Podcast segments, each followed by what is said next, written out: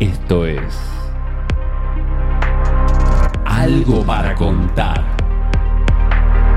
El podcast oficial de Clave Bursátil.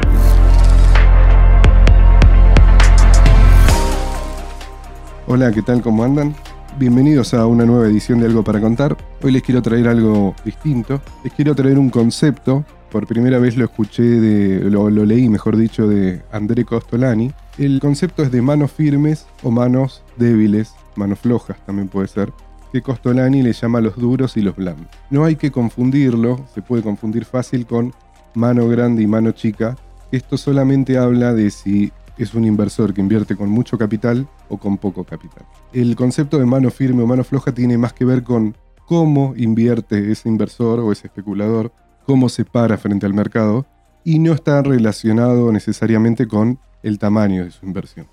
Entonces el mano firme, la analogía que, describe el, el nombre este, es aquel al que es difícil que el mercado le pueda quitar sus papeles, es difícil que el mercado le pueda quitar su dinero. Y el mano floja es fácil que el mercado le quite sus papeles o le quite su dinero. En una baja muy fuerte, posiblemente o es, probable que un mano fuerte esté comprando y el mano floja esté vendiendo. Al revés, en una suba, podríamos decir exagerada, es probable que el mano floja esté comprando y el mano firme esté vendiendo. Entonces, en este caso, el mano floja a la larga estaría perdiendo su dinero, porque una vez que se, se retiren todas las manos firmes, ante el primer sacudón vendría una caída que haría que, que termine perdiendo dinero el mano floja. Entonces, ¿para qué nos sirve empezar a entender que en el mercado hay manos firmes y manos flojas? Me parece que hay dos, dos cuestiones que podemos sacar de esto. Primero, darnos la idea que el mano floja, y ahora podemos describirlo un poco mejor,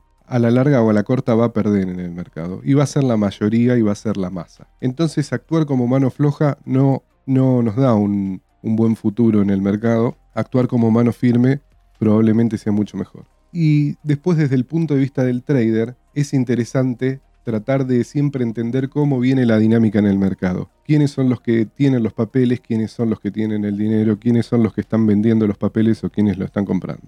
Y entonces ponernos del lado más seguro de la operación y no estar expuesto al cachetazo a cuando los manos flojas suelten todos sus papeles, por ejemplo, o no estar asustado comprando abajo solo porque la masa o las manos flojas estén asustadas y, y nosotros nos contagiemos de, de ese humor. Entonces, ¿qué características tienen distintas? Bueno, lo primero, entonces la descripción principal es esta. Por algo el mano firme no suelta sus papeles, a la larga gana y, esto creo que lo di a entender, son minoría en el mercado. ¿Pero por qué? ¿Qué tiene el mano firme que no tiene el, el mano floja? Bueno, acá podemos usar las famosas 3P, pero prefiero usar que eso es plata, paciencia y pelotas, se, usa como frase en el ámbito bolsero argentino por lo menos. Pero en lugar de usar eso voy a usar eh, lo mismo que usa André Costolani, que dice dinero, paciencia, hasta ahí estamos iguales, e ideas. Dinero, paciencia e ideas. Entonces, ¿cómo es el dinero que tiene la mano firme versus la mano débil. La mano firme, cuando va a operar, cuenta con dinero. Esto significa que tiene dinero, sea porque tiene un flujo de ingresos, sea porque tiene capital en otros activos o porque tiene una reserva de efectivo, cuenta con dinero. Entonces, si compra y baja, no está complicado. No le cambia su, su vida, su posición demasiado. Porque tiene una estructura financiera que le permite entender que en la bolsa hay subas y bajas y en algún momento va a haber una baja. La mano floja se dice que no tiene dinero. A lo mejor va, invierte, tiene para invertir en la bolsa, pero ese dinero puede ser prestado, puede ser prestado como tomar una caución o estar apalancado en otros mercados, o puede ser prestado de sí mismo en el sentido de que tal vez necesita ese dinero en 15 días o en dos meses para un gasto. Entonces si baja va a estar muy nervioso porque lo va a tener que reponer y el mercado no está de su lado. Entonces le aumenta su estrés emocional y va a estar, va a ser mucho más difícil para ese inversor aguantar la baja temporal. Que la bolsa es así. La bolsa muy rara vez, no importa qué tipo de inversor seamos, apenas compramos, va a ir en el sentido que nosotros queremos, porque tiene su lógica propia. Si no sería muy fácil ganar dinero, nadie ganaría ni perdería dinero. En cambio, la bolsa tiene su propia lógica, eso a lo mejor lo podemos hablar en otro episodio. Entonces, el dinero con el que invierte la mano firme es distinto al que el de la mano débil dispone de ese dinero para esa inversión y sabe, tiene una expectativa de que puede haber una baja intermedia o puede no haber un resultado inmediato. La paciencia, bueno, justamente como uno tiene una expectativa realista al hacer la inversión, la mano firme, y una expectativa fantasiosa de tener un retorno rápido, la mano floja, la paciencia no juega de su lado y pasa lo que les decía antes. La impaciencia hace que venda anticipadamente o, lo, corre el dinero, lo corren las emociones. Y por último, y me parece el punto más importante, ideas. El, la mano firme invierte por una idea especuladora propia. Por ejemplo, entiende que una empresa, dadas sus condiciones, está totalmente barata. Y si está totalmente barata y la empresa no va a quebrar, a la larga va a tener un buen retorno. No importa lo que digan las noticias, lo que diga el clima, el ambiente en el que se mueve como inversor. En cambio, la mano floja no tiene una idea propia. Sigue a lo que hacen los demás. O ve que otro está ganando y quiere participar y vive en un mundo de fantasías en donde espera obtener solo el lado feliz de, la inversión en la, que, en la que va a apuntar. Se basa en la idea de otro, se basa en lo que escuchan los medios y al no tener una referencia de una idea, no puede evaluar si el motivo por el que invirtió sigue siendo válido al día siguiente, a la semana siguiente, sobre todo si las cosas se ponen en su contra. Puede tener suerte y le puede ir bien, pero algunas veces el resultado no va a ser el esperado, por lo menos en el corto plazo, y al no tener una idea en la que basarse, de nuevo aparece el estrés emocional y la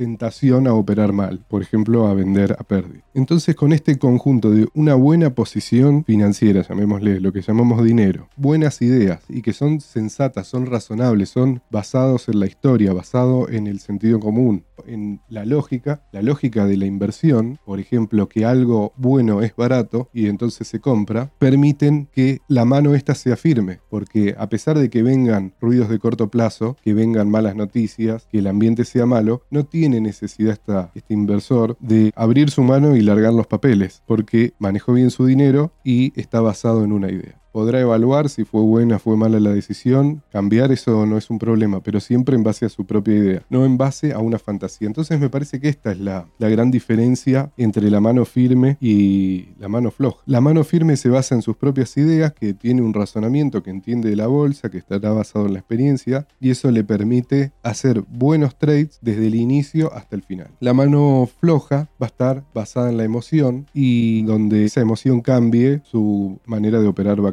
La mano firme, en definitiva, mira la realidad. En base a la realidad, invierte. La mano floja mira una fantasía. Y en el mercado está lleno de fantasía. Está la fantasía de lo fundamental, que es lo que vemos en las noticias, lo que dicen los analistas. Y está la fantasía del precio. La fantasía del precio es que aquello que subió es bueno y aquello que bajó es malo. Esa es la principal fantasía y a esa se adhieren luego los medios, las noticias y los analistas. La realidad es que si una empresa es buena y fundamentalmente va a seguir existiendo y es muy barata, que la bolsa permite que a veces los precios sean irrisoriamente baratos, que se pueda comprar una empresa por mucho menos de lo que valen sus activos, que se pueda comprar una empresa que da ganancias y eso se recupera en meses solamente, o que exista un bono que pueda recuperar el capital también en meses o en pocos años, pero al estar barato parece que fuera una porquería. Y cuando es caro y es muy difícil recuperar la inversión y es muy fácil perder, parece que es una gran cosa. Bueno, esa diferencia entre lo que es el activo y el potencial real de retorno y de riesgo que tiene y lo que aparenta ser es lo que diferencia a la mano dura o a la mano firme de la mano floja. La mano firme se va a basar en la realidad y contra viento y marea de la opinión va a invertir. La mano débil va a ser parte del viento y la marea. A veces le va a ir bien, a veces le va a ir mal, depende cómo esté esa marea. Luego para el trader, entender quién tiene los papeles en el mercado nos puede dar una idea de si estamos cerca de un techo o si estamos cerca de un piso. Por ejemplo, una vez que una empresa se pone muy muy barata, las manos firmes, que tienen paciencia, no necesariamente esperan que haya una suba inmediata, pueden empezar a comprar. Una vez que el precio se vuelve ridículamente barato, va a haber un flujo importante de manos firmes comprando ese papel o ese, título de valores, lo que sea, que va a hacer que el precio deje de caer. Pero en una instancia de, de piso, de depresión del mercado, difícilmente haya volumen, porque difícilmente a la masa le